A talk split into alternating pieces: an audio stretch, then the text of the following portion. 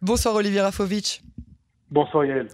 Euh, Olivier, on va commencer euh, ce résumé hebdomadaire euh, des, des, questions sécuritaires avec ces menaces iraniennes de nouveau, hein, cette fois en mer d'Oman, sur un pétrolier dont une, la, la, la, propriété partielle est un Israélien milliardaire. Bon, D'abord, il faut savoir que Idan Ofer est le patron de la ZIM, la plus grosse compagnie maritime israélienne, et également d'autres compagnies. Donc c'est un hasard euh, malheureux, entre guillemets, mais c'est évidemment pas un hasard euh, que les Iraniens aient, euh, ciblé un, navire commerçant, un pétrolier qui appartient à Aidan donc le patron de, de la ZIM. Et, ça nous ramène, si vous voulez, à la, à la bataille navale qui a eu lieu il y a déjà pas mal de temps, qui avait eu un espèce d'arrêt momentané, mais qui reprend et qui prouve que l'Iran, avec des drones suicides, les mêmes d'ailleurs employés en Ukraine par la Russie contre des cibles civiles, euh, continue à, frapper des vouloir et, à frapper des, objectifs pardon israéliens, même ou, ou colorés israéliens, bien au-delà des frontières d'Israël. Et qu'est-ce qu'on qu'est-ce qu'on peut faire, qu'est-ce qu'on doit attendre comme riposte israélienne, si riposte il doit y avoir? Alors là, on est dans un jeu extrêmement, euh, je dirais, presque tragicomique. Si on n'était pas dans la, dans la réalité, je vous dirais, on est dans un film. Parce que les Iraniens, euh, semble-t-il, voudraient dire qu'ils réagissent à des actions israéliennes. Les Israéliens disent. On parle évidemment des, des, attaques présumément israéliennes en sol euh, euh, syrien contre les, les, les, les, cibles du Hezbollah. Exactement. Et à chaque fois, on attend des, réponses iraniennes qui ne viennent pas ou qui viennent en partie, ou que lorsqu'elles viennent, elles ne sont pas du tout à la hauteur de ce que nous attendions, ou souvent elles sont arrêtées, stoppées, voire détruites avant même qu'elles puissent euh, tomber dans le sol israélien. Donc, on est dans une situation de, de, longue et de, très longue même représailles dans le temps, qui fait que cette guerre de l'ombre entre Israël et l'Iran, euh, qui depuis des années et des années euh, existe et a lieu, connaît des, des, soubresauts comme maintenant avec cette attaque contre un pétrolier israélien. On connaît aussi des soubresauts secrets, invisibles, que ni vous ni moi nous pouvons même commenter à la radio dans la guerre euh, cybernétique, ou dans la guerre de l'ombre, ou dans la mhm. guerre des ombres, comme on dit, euh, où services de renseignement et autres forces euh, s'affrontent dans des terrains très compliqués.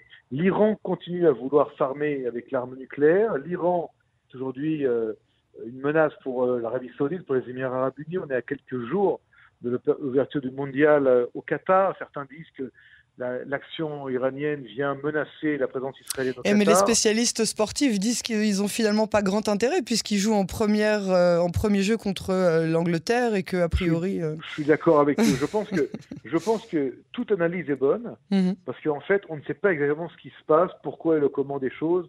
Et représailles, action offensive, volonté de, de, de ternir les, le mondial du, du Qatar, euh, le Qatar qui n'est pas un pays ami hein, de, de, l'Iran. Ni de l'Iran, ni d'Israël d'ailleurs, mhm.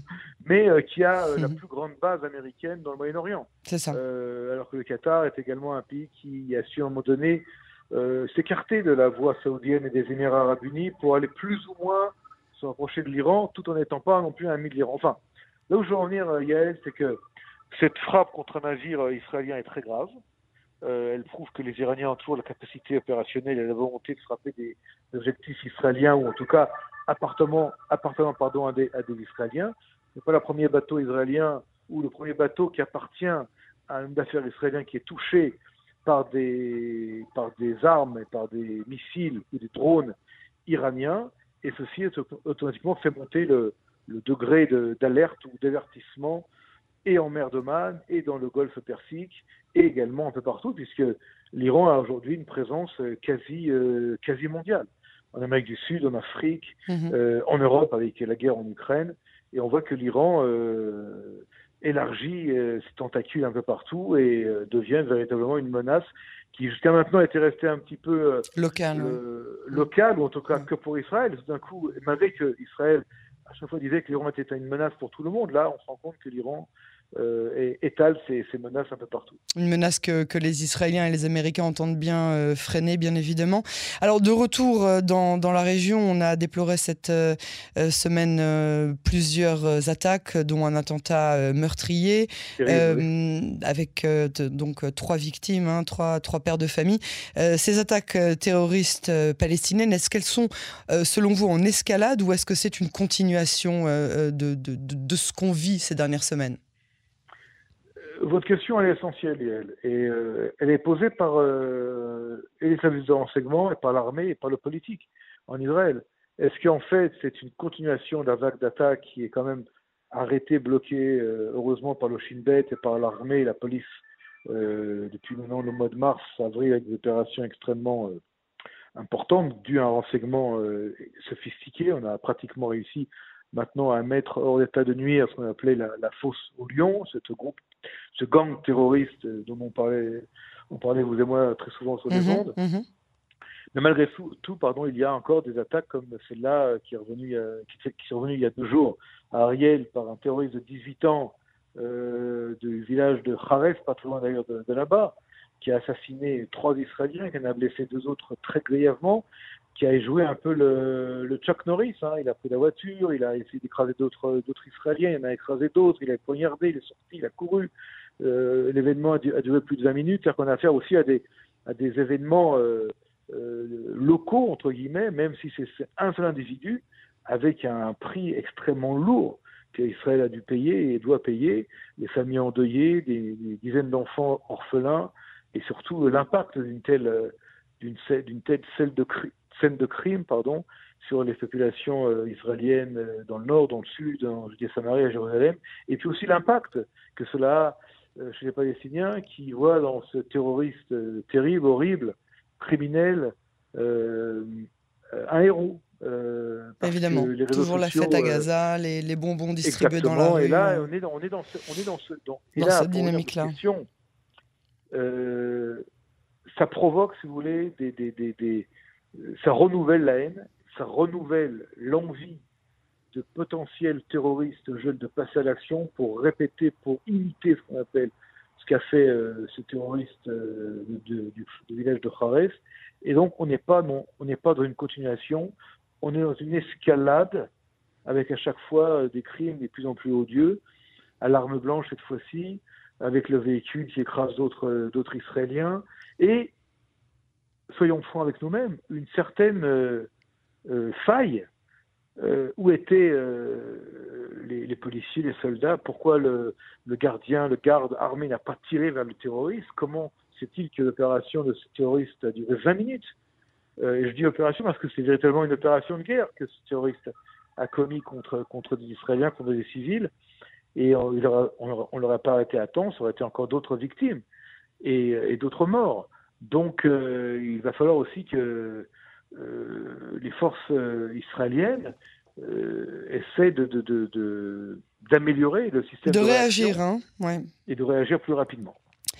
Alors, euh, le sixième futur gouvernement de Benjamin Netanyahu est en train de, prendre forme. Quel sera, selon vous, l'impact euh, des euh, nominations ministérielles sur la sécurité intérieure Et dans ce cadre, l'autorité palestinienne qui demande aux États-Unis d'intervenir, les États-Unis qui annoncent que la collaboration sera soit inexistante, soit réduite si Bezalel Smotrich ou Itamar Ben-Gvir sont nommés au poste qu'ils aspirent.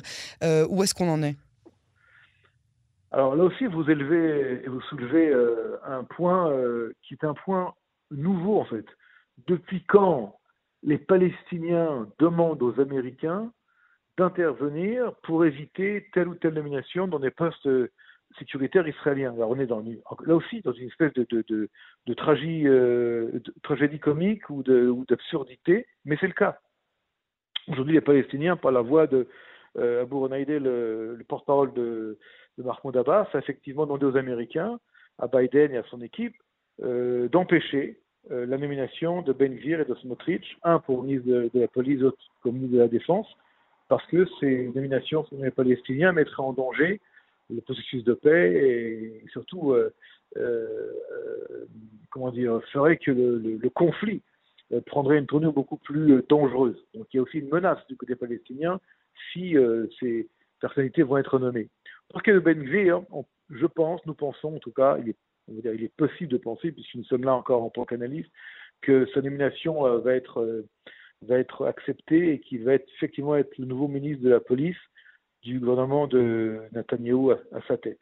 Pour ce qui est de la défense, là, on peut aussi penser que Smotrich ne sera pas le prochain ministre de la Défense, pas parce que les Palestiniens le demandent, mais parce que les Américains le demandent.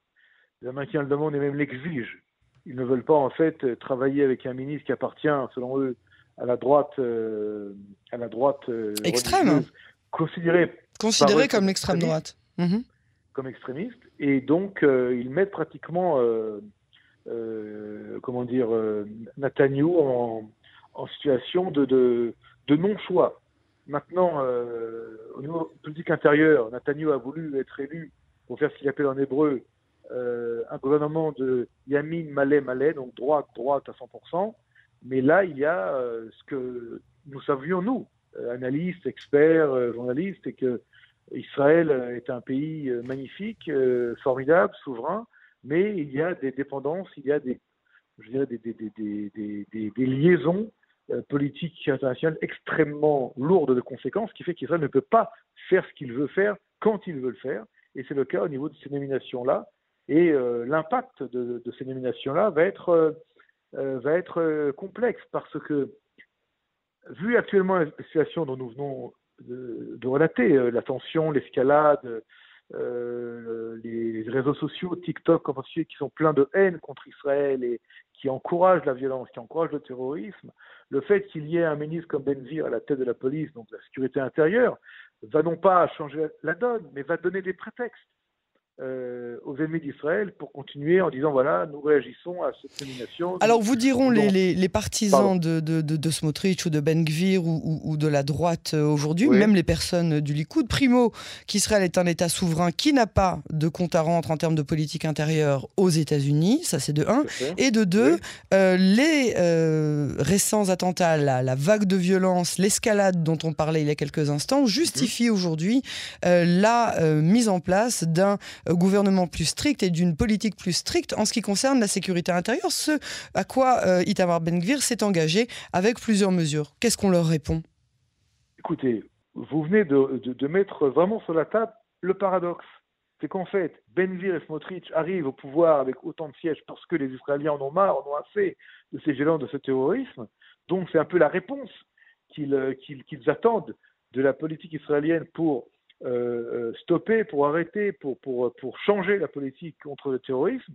Mais l'autre côté de cette histoire, c'est que leur arrivée provoque des réactions du côté des alliés israéliens, entre autres les Américains, mais pas seulement les Américains, qui disent attention, vous ne prenez pas les bonnes personnes pour résoudre le problème. Au contraire, ça va, ça va, le, ça va le, rendre encore beaucoup plus grave. Envenimé, oui. Euh, envenimé. Et donc, du côté israélien, Netanyahu devient tout d'un coup non pas le grand homme de droite connu par Israël, mais une sorte, une sorte pardon, de, de, de, middleman, une sorte de, je dirais, de, pardon, de, de presque, c'est presque l'aile gauche mhm. du, de, de, la droite qui est, qui est aujourd'hui Netanyahou, puisque c'est lui qui doit en fait trouver des solutions pour éviter que le gouvernement israélien, qui va être bientôt euh, euh, mis en place et lui à sa tête, mhm. euh, devienne ou soit perçu comme un gouvernement de droite, voire d'extrême droite. Il ne, veut, il ne le veut pas, et surtout, il ne le peut pas. Et, et, et, les Américains sont très clairs. Et le fait que les élections américaines, vous allez me dire, mais pourquoi on en parle? On en parle parce que tout est lié, Yael. Les élections américaines, les midterms, ont, ont, amené effectivement une petite majorité des républicains à la Chambre des représentants, mais au Sénat, les euh, démocrates ont gardé, ont conservé leur, euh, mm-hmm. leur majorité. Ce qui fait que Biden est moins fort qu'il ne l'était avant les élections de mi-terme, mais il n'est pas tout à fait euh, moins fort euh, comme auraient pu le penser les républicains ou même certains membres du Likoud ou, de la droite qui pensaient qu'avec euh, un Biden, un Biden pardon, plus faible ou affaibli, Israël aurait beaucoup plus de marge de manœuvre. Or, or ce n'est pas le cas. Or, ce n'est pas le cas. Et dans tout ce méli-mélo international, encore une fois, de guerre en Ukraine, d'instabilité en Europe, euh, au Moyen-Orient, de terrorisme qui reprend et qui refait surface. On le voit en Turquie, on le voit chez nous en Israël. Euh, le fait qu'il y ait euh, la crise nord-coréenne avec la Sud-Corée et, le Japon et, la Chine au milieu, tout cela fait que les Américains ne veulent pas un autre casse-tête je dirais pas chinois, hmm. mais un autre casse-tête israélien sur leur tête. Donc il demande à Netanyahou, s'il te plaît, Bibi, euh, règle-nous cette histoire aussi, oui.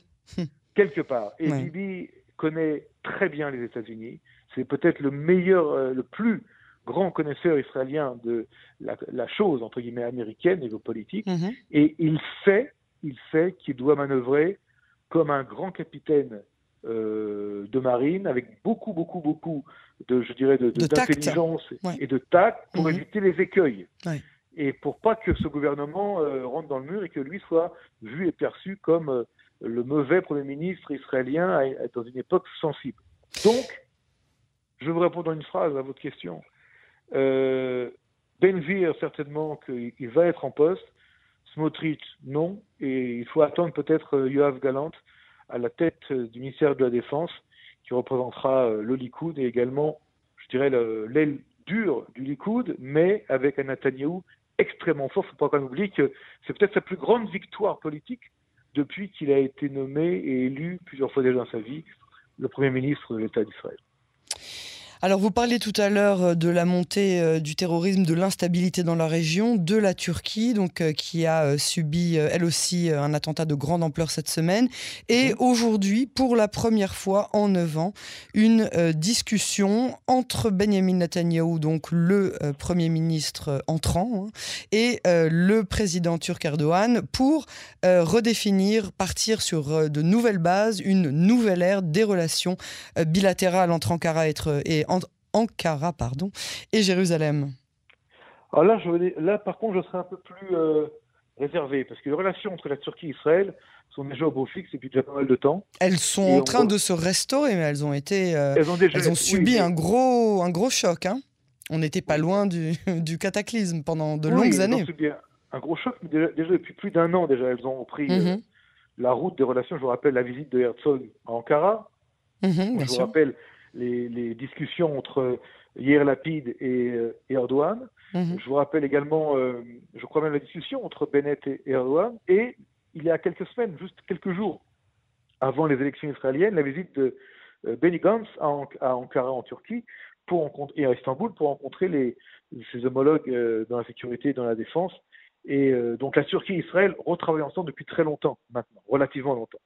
Mais c'est vrai que cette discussion aujourd'hui entre Erdogan euh, le méchant et Bibi, qui été euh, vu comme l'homme à qui on ne parle pas à Ankara, et là on lui reparle aujourd'hui, c'est peut-être, je dirais, le, allez, le, la signature en bas de la page qui dit voilà, les relations ont repris. Mhm. On avait déjà parlé avec Herzog, avec euh, Lapide, avec Bennett, avec Gantz, et maintenant on signe la page, on parle avec Bibi, et, et, on reprend les relations telles qu'elles étaient auparavant. Et il faut savoir, si vous voulez, de manière encore une fois paradoxale, étrange, mais c'est ça l'étrangeté des relations internationales, c'est que un attentat Rehov, un rue Istaklal, la rue principale commerçante de eh Istanbul cette semaine, par, euh, par une femme qui, peut-être d'origine syrienne, qui peut-être travaillait avec les services kurdes euh, anti, anti-turcs, révèle la, la, le besoin essentiel de la Turquie d'avoir des relations excellentes avec le Mossad pour euh, essayer de pallier et de contrecarrer des, d'abord pallier des dysfonctionnements et contrecarrer des attaques terroristes sur son sol, qu'elles viennent des Kurdes du, du KK ou qu'elles viennent de Daesh, de l'État islamique. Les relations ont, toujours été extrêmement importantes, même lorsqu'il y avait des, des, périodes compliquées entre la Turquie et Israël. Il faut savoir que la relation entre services de renseignement était toujours existante parce qu'il y a un intérêt commun, bien au-delà de Erdogan et bien au-delà de M. Netanyahou, qui sont les relations de deux grands pays qui font face à l'islamisme intégriste et au terrorisme. Olivier Rafovitch, euh, merci beaucoup euh, pour ce euh, vraiment très complet résumé hebdomadaire des affaires sécuritaires. On vous retrouve la semaine prochaine sur Canon Français. Merci beaucoup Yael et très bientôt et Shabbat Shalom à vous et à tous les auditeurs de Canon Français.